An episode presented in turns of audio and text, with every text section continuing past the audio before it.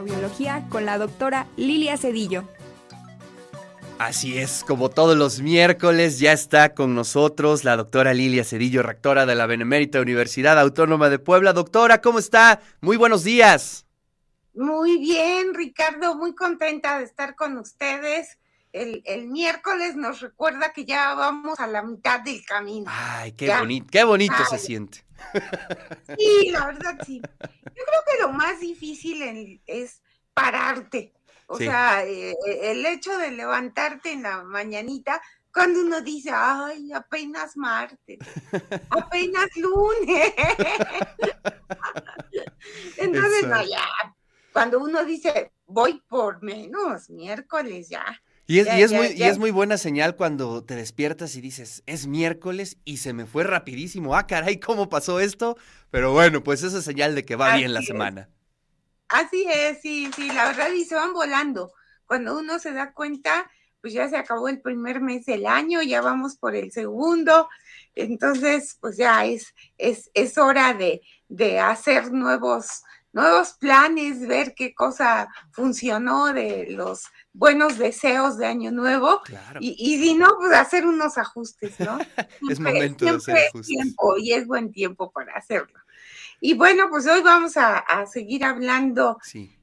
Ahora regresamos a los bichos malos, porque pues ya habíamos hablado varias ocasiones de buenos, entonces pues de repente hay que retomar a los malosillos. Y, hoy quiero platicarles de algo que, bueno, todavía nos sigue sorprendiendo, yo creo que a muchos que nos dedicamos a la microbiología.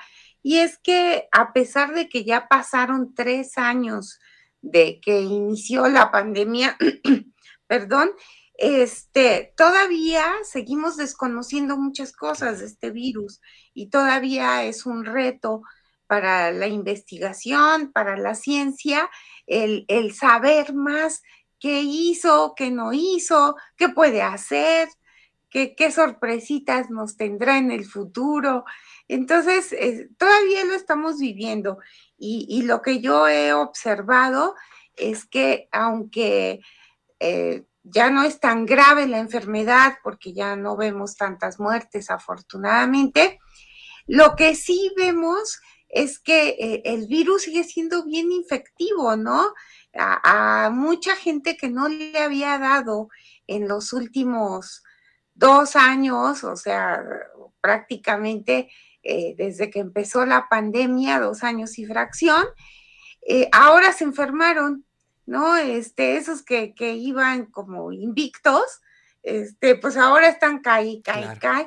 Afortunadamente, no tan mal, ¿no? Con un cuadro más leve, pero pues obviamente ese cuadro más leve se debe a que nosotros ya nos vacunamos, a que nuestro sistema inmune ya conoce al virus, ¿verdad? Y reacciona de una manera más adecuada. Sin embargo, lo que sigue siendo un enigma, yo creo, y es donde tenemos que estudiar más, es en aquellos casos que se llaman COVID largo. Exacto. O, como, le dicen en inglés, long COVID. Eh, esas personas que por alguna razón incluso ya tenían el esquema completo de vacunación, les da y, siguen estando positivos un buen tiempo, ¿no? Y, hay debates en cuanto a, ajá, sí, sigue saliendo positivo porque la técnica detecta RNA, no necesariamente el virus está infectivo, sino que eh, está el RNA nada más del virus.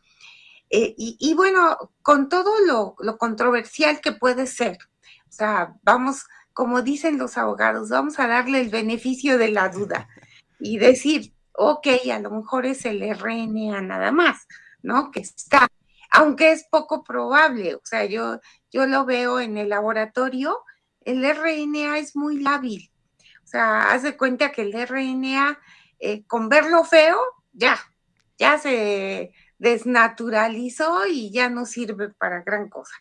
Entonces, pero bueno, suponiendo que en el ser humano ese RNA se conserve mejor, eh, el problema está en que muchas de esas personas con COVID largo siguen teniendo signos y síntomas. Entonces ahí es cuando las cosas ya no cuadran, ¿no? O sea, puede que el virus ya no sea infectivo, pero entonces, ¿por qué tiene síntomas, no?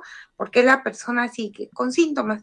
Entonces, curiosamente, cuando uno revisa, se da cuenta que eh, en lo que nosotros hemos visto aquí en nuestra comunidad y en lo que hay publicado, muchas de las personas que tienen COVID largo son gente muy joven, o sea, son, son gente de, de menores de 30 años. Y entonces eso nos hace pensar, obviamente, que ellos tienen una respuesta inmune diferente, ¿no? Diferente a la de los demás jóvenes, pero también diferente del comportamiento de muchos adultos.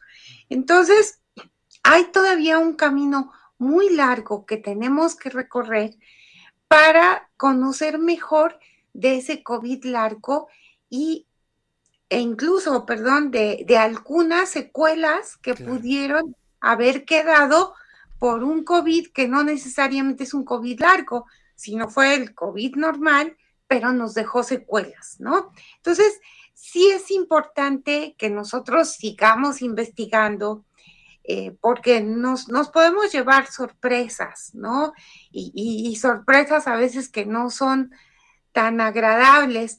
Eh, eh, yo recuerdo casos de otras enfermedades infecciosas que después de mucho tiempo dicen, ah, fue secuela de tal enfermedad. Y, bueno, se conocen, se saben y se entienden muchos años después, ¿verdad? Entonces, por vía de mientras, debemos seguir estudiando este virus, debemos seguirnos cuidando, ¿verdad? estamos viendo que, que ahorita lo que yo decía, ya los casos han bajado, pero hay mucha gente que no se había enfermado en la primera vez, ni en la segunda ola, ni en la tercera, ni en la cuarta, y, ahorita, ahorita pues ya están enfermos, ¿no? Entonces, nada más tomarlo no tan a la ligera, todavía no, no estamos como en la posición de decir, ah, no pasa nada, tengo una gripita y me voy a trabajar. No, mejor hay que cuidarnos un poquito y evitar con eso que a lo mejor queremos con alguna secuela, ¿no? Este, mientras nos movamos en terreno todavía desconocido, es medio pantanoso y, mejor así como, como caminamos en un terreno eh, minado, y vamos con precaución de pasito en pasito, es lo mejor. Oiga, doctora, sí, y fíjese que eso es lo que le iba yo a preguntar. Hemos visto como muchas enfermedades, sobre todo eh, infecciosas, ¿no? Que de pronto eh, se dan en un momento de la vida, en la juventud, eh, y hasta la vejez es cuando tienen una consecuencia complicada y eso pues bueno pues da en un periodo pues el periodo más complejo donde se manifiestan más enfermedades es interesante eso no Así es, hay, hay enfermedades. Hoy la garganta no me ayuda, oye, y eso que todavía no doy clases. Un, un poco de agua, doctor, para que pueda. Un poco de agua ya. bueno, hay enfermedades eh, asociadas, por ejemplo, con la demencia senil. Exacto.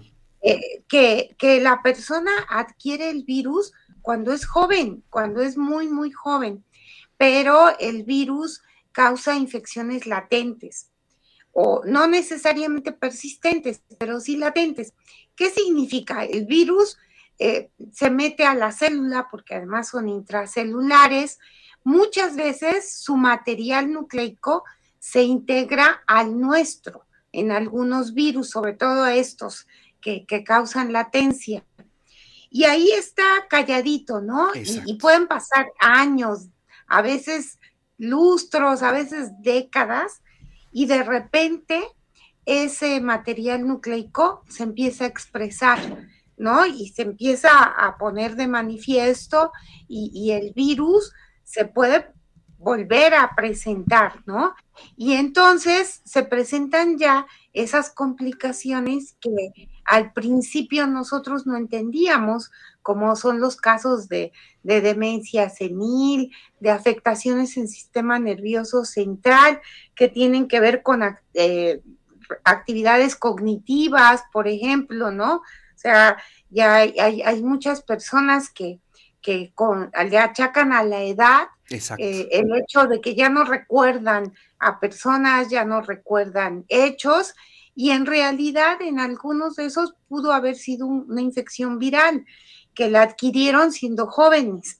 ¿No? Y, y como son jóvenes, su sistema inmune funcionó muy bien, es como si hubieran dejado prisionero al virus eh, e inactivo, pero obvio cuando llega uno a la vejez, el sistema inmune deja de funcionar bien, deja de ser tan buen guardián y, como dijera mi mamá, todo por servir se acaba y acaba por no servir. Exacto. Entonces, pues eso le pasa a nuestro sistema inmune. Entonces, eh, muchas de esas enfermedades que no conocimos a profundidad hace 20, 30 años, pues ahora nos están dando sorpresas de esa naturaleza. Entonces, sí, es importante, y, yo insisto, eh, las infecciones nuevas nos ofrecen siempre un gran reto, ¿no? Y, y uno, como en el partido de fútbol, el partido no termina hasta que no el árbitro silba, este, pues esto no termina hasta que no terminan los últimos casos y hasta que no conocemos a profundidad lo que puede pasar. Eh, hay, saludos por parte de la audiencia. Manuel Palacios dice: Saludos, amigos del De eso se trata. Le mando un fuerte abrazo a nuestra rectora, la doctora Lilia Cedillo.